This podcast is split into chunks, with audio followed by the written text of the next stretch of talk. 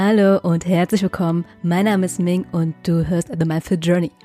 In dieser Folge geht es im ersten Teil um Produktivität, um meine eigenen Erfahrungen und im zweiten Teil stelle ich dir dann ein unglaublich tolles Produktivitäts- und äh, Selbstorganisationstool vor, was ich privat für mich nutze, für meine Projekte und ich kann mir auch sehr gut vorstellen, das Tool auch im Team, auch gemeinsam mit The Mindful Movement auch anzuwenden und am Ende der Folge erwartet dich eine kleine Überraschung. Also, bleib dran. Warum steckt jetzt auch Achtsamkeit in diesem Titel? Um nicht in diese Produktivitätsfalle zu geraten, erfordert es ein hohes Maß an Achtsamkeit, sich selbst und seinen eigenen Bedürfnissen wahrzunehmen und sich dabei auch nicht selbst ausbeuten und auch ausbeuten zu lassen, sondern hier geht es auch wieder darum, die eigenen Grenzen zu bewahren und auch genug Auszeiten und auch Erholungspausen einzuräumen. Egal ob jetzt privat im Alltag oder im beruflichen Leben. Und was meine ich denn hier mit Produktivitätsfalle?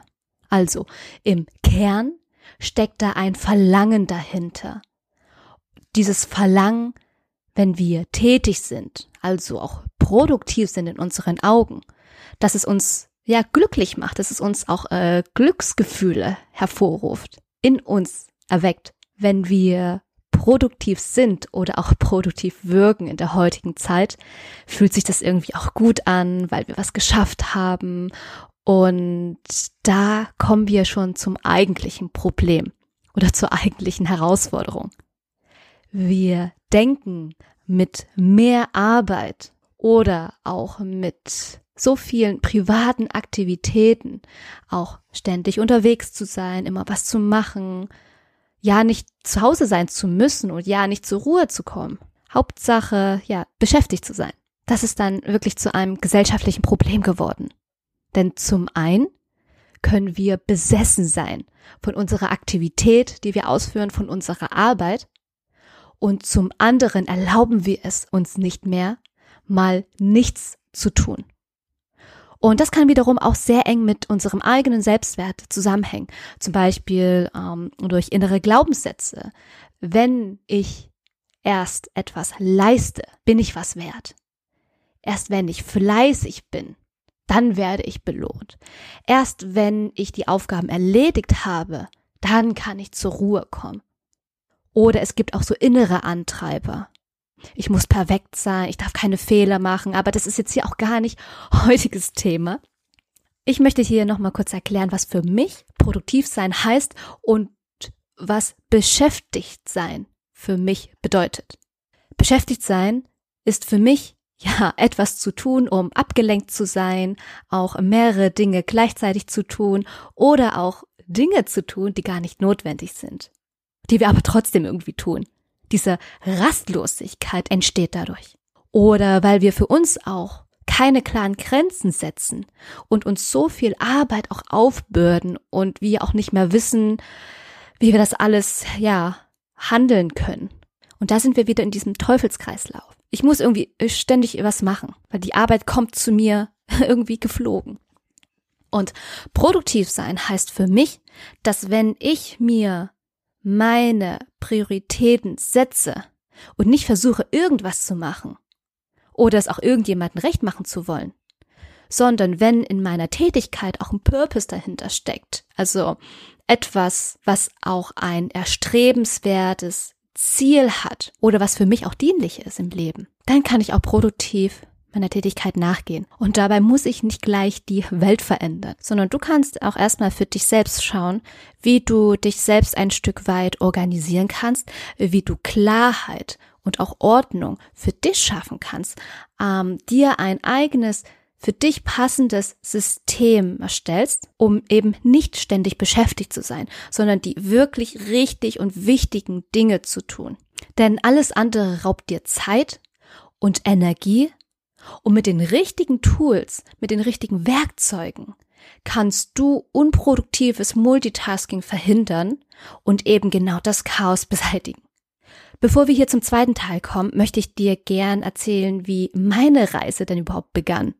Als ich mich das erste Mal mit Selbstorganisation und mit Struktursystem beschäftigt habe. Da noch mal ein kleiner Ausblick in meine Vergangenheit.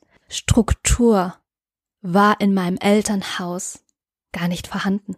Klar, es gab Regeln, Verbote, auch Bestrafung. Und nicht, dass du mich jetzt falsch verstehst, es gab keine wirkliche häusliche Gewalt, aber mein Papa konnte sehr schlecht mit Wut und Ärger umgehen, was dann wiederum auch Auswirkungen hatte auf uns, auf unsere Familie, auf uns Kinder.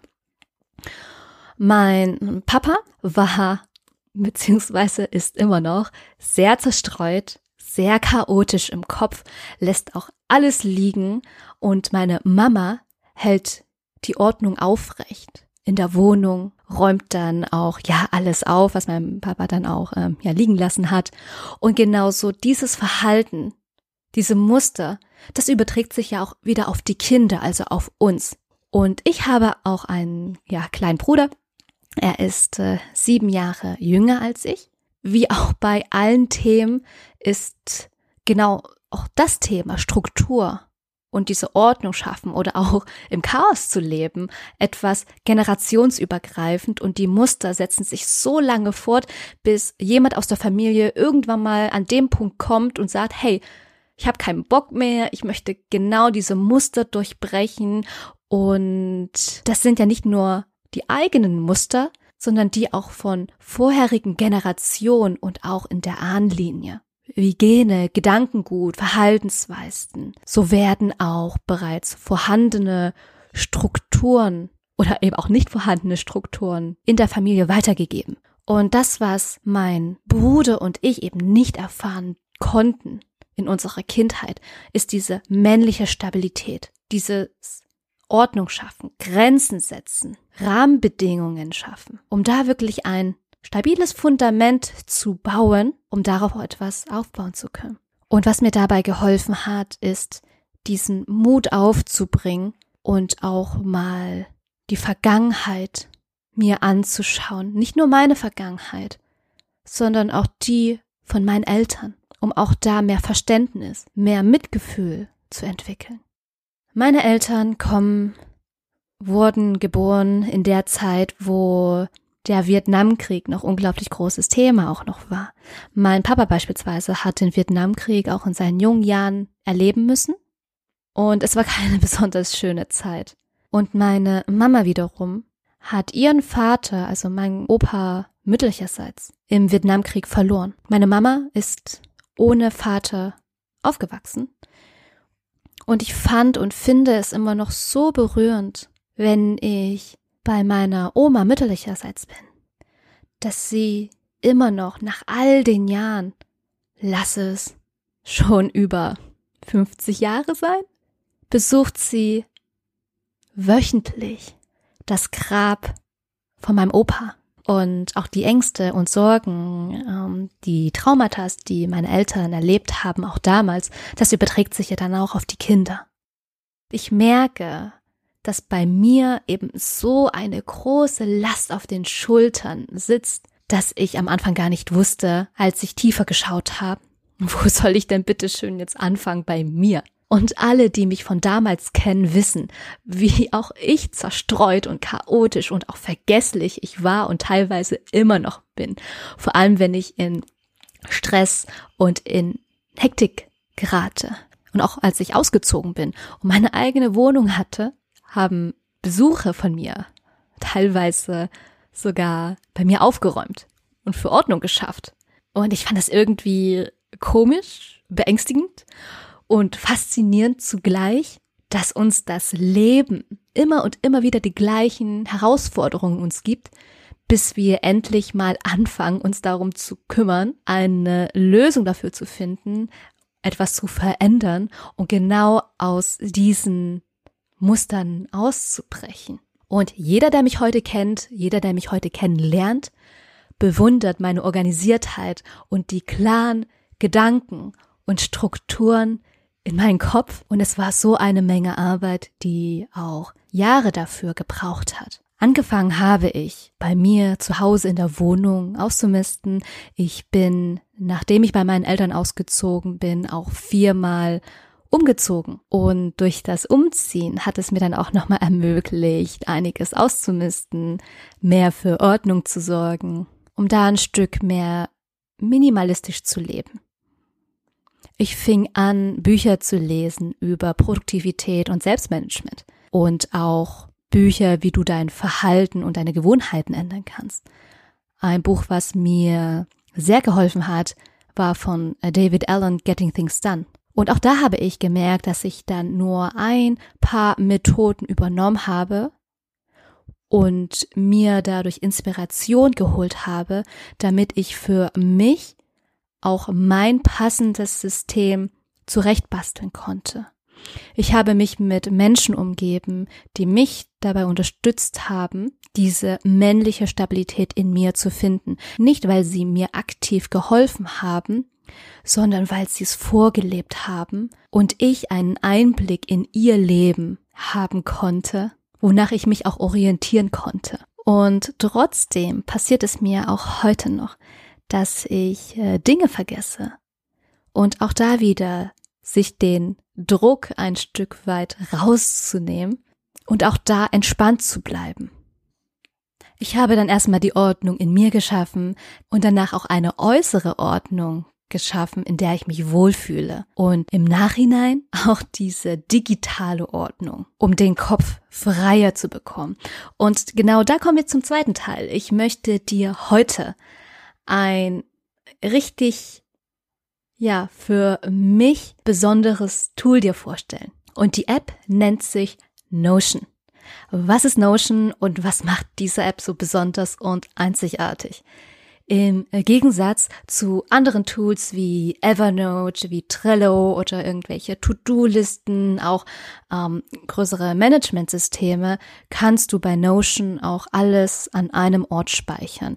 Es ist sehr flexibel aufgebaut für Planungssachen, für Organisation. Du kannst Datenbanken erstellen. Es ist ein großes, ja, dahinter steckt ein sehr großes Managementsystem. Und die Daten sind auch alle an einem Platz. Ich finde die Oberfläche von Notion auch sehr ansprechend, sehr minimalistisch. Du kannst sie aber auch bunt und farbig nach deinen Bedürfnissen gestalten. Das habe ich dann auch gesehen. Aber bei mir in erster Linie ist auch die Funktionalität wichtig, steht bei mir auch an erster Stelle. Und deshalb muss es für mich nicht ja bunt und farbig sein. Aber auch das kannst du für dich individuell gestalten. Du kannst Notion auf alle Geräte verwenden, sobald du die App heruntergeladen hast und dir ein Account erstellt hast, kannst du auch gleich loslegen. Und anders als bei den gängigen Tools, die ich dir auch genannt habe, hast du komplett freie Gestaltungsmöglichkeit und auch unglaublich viele Funktionen. Ich verwende Notion beispielsweise zum Journalen. Ich habe mir verschiedene Templates erstellt, wo ich dann auch jeden Tag am frühen Morgen einmal fünf Minuten mir aufschreibe, wofür ich dankbar bin, worauf ich mich freue. Ich habe Platz für meine eigenen Gedanken. Dann habe ich auch noch ein anderes Template, was ich dann für den Abend verwende, um da den Tag nochmal Revue passieren zu lassen. Ich habe ein Template da auch für äh, Wochenrückblicke, dass ich da nochmal reflektiere. Wie war meine Woche überhaupt? Was hat gut geklappt? Was weniger? Womit hatte ich Schwierigkeiten? Wie kann ich dann besser damit umgehen? Ich nutze Notion auch als Notiz-App, dass ich verschiedene Notizbücher mir anlegen kann und darin auch meine Notizen verstaue. Ich habe verschiedene To-Do-Listen. Ich habe einen Zettelkasten. Ich kann verschiedene Ideen und Links und auch Webseiten mir abspeichern. Wenn ich beispielsweise auch ein tolles Rezept dann noch sehe, kann ich mir einfach die Seite abspeichern. Genauso habe ich eine Rezeptsammlung, eine Zitatenliste, eine Zitatensammlung, dass ich da für mich auch äh, meine ganzen Zitate, die ich irgendwo mal gelesen habe, mir rauskopiert habe, auch an einem Ort habe. Auch für Podcast, äh, Contentplan, Content Creation nutze ich dann die Notion App und das hilft mir so sehr, da einfach diesen Überblick dann noch zu haben. Ich habe auch eine Datenbank erstellt, wo ich Bücher, die ich mal zusammengefasst habe, auch alles an einem Ort habe und auch als Vorbereitung für Human Design Readings habe ich dann mir auch einen Ort geschaffen in Notion, wo ich dann so einfach und schnell darauf zugreifen kann und auch da meine Readings vorbereite. Du kannst dir Notion so vorstellen, dass sobald du dir einen Account erstellt hast und du dann in Notion drin bist in der App, dann ist es so wie ein, ja, komplett leeres Grundstück, worauf du jetzt dein Haus bauen kannst. Und mein Tipp hier, starte erstmal klein und wenn du noch keine Ahnung von Notion hast, dann lade dir auch verschiedene Templates einfach kostenlos herunter. Da gibt's ganz viele aus dem Internet und passe sie dann Stück für Stück nach deinen Bedürfnissen an. Und wichtig dabei ist, das erstmal zu testen. Es bringt nichts, wenn du von Anfang an ein unglaublich großes System dir erschaffst und du dann einfach merkst, nee, das überfordert dich. Deshalb teste am besten mal einen Monat lang, was gut funktioniert und was nicht und fang klein an. Und meine Erfahrung mit Notion ist, dass du auch erstmal diese Zeit investieren musst, bevor du etwas siehst. Denn auch wenn du ein Haus baust, siehst du das von heute auf morgen nicht, das fertige Haus, wo du dich dann wohlfühlst. Am Anfang ist es eine unglaublich große Baustelle und es entwickelt sich denn auch mit der Zeit. Deshalb sei geduldig, erwarte nicht, dass du jetzt sofort nachdem du Notion heruntergeladen hast, auf einmal super organisiert bist. Deshalb mach dir davor erstmal Gedanken, wofür du Notion überhaupt verwenden möchtest. Und ganz wichtig zu erwähnen ist, sowohl privat als auch im Team oder in größeren Organisationsstrukturen ist Notion ein unglaublich, ja, wertvolles Tool. In Deutschland ist es noch gar nicht so bekannt. Und laut einer Umfrage, die ich selber erstellt habe, wer Notion denn überhaupt schon kennt, haben nur zwei Prozent der Befragten auf Ja geklickt. Also solltest du dich für Notion entscheiden und Notion auch eine Chance geben. Es ist zu 100% kostenlos und in der kostenlosen Variante kannst du so, so vieles machen. Ich habe auch erstmal nur die kostenlose Variante, aber falls du Student, Studentin bist, kannst du auch die Pro-Version dir holen und das ist für dich ebenso kostenlos. Und auch am Ende nochmal zu erwähnen, es ist meine persönliche Empfehlung, ich werde nicht dafür bezahlt und ich bin sehr überzeugt von diesem Tool und möchte dir hier einfach von meinen Erfahrungen teilen. Und eine kleine Überraschung nun am Ende habe ich für dich. Die ganzen Links erstmal findest du in meiner Show Notes und was du außerdem in meinen Show Notes findest, ist mein Geschenk an dich. Ich teile mit dir mein Board Template wo ich dir genau meine Vorlagen bereitstelle und du sie auch individuell für dich anpassen kannst. Wie das Ganze funktioniert, du meldest dich bei Notion an, dann klickst du anschließend auf den Link in der Show Notes. Wenn du auf den Link geklickt hast, dann kannst du sofort auf das Template klicken. Danach drückst du oben rechts auf Duplizieren bzw. Duplicate, um das Template in dein Notion zu kopieren. Einige Features habe ich dir am Anfang schon erwähnt. Du bekommst Journaling-Vorlagen, To-Do-Listen, mein Zettelkasten, Notizbücher, eine Dokumentenübersicht, auch mal eine Vorlage für Rezeptsammlung, Zitatensammlung, für die Bibliothek, Kanban-Boards, Content-Kalender, eine eigene Wishlist und du kannst dich damit erstmal austoben. Lade es dir kostenlos herunter und ich freue mich riesig, wenn du das Template für dich nutzt. Und ich freue mich, wenn du mir Feedback geben möchtest, dass du mir eine Bewertung dalässt auf iTunes, ob es hilfreich für dich war oder auch was du für dich wertvolles mitnehmen konntest. Und falls du keine weiteren Folgen mehr verpassen möchtest, dann abonniere sehr gerne den Podcast The Malfo Journey und ich freue mich, wenn du in der nächsten Folge wieder mit dabei bist.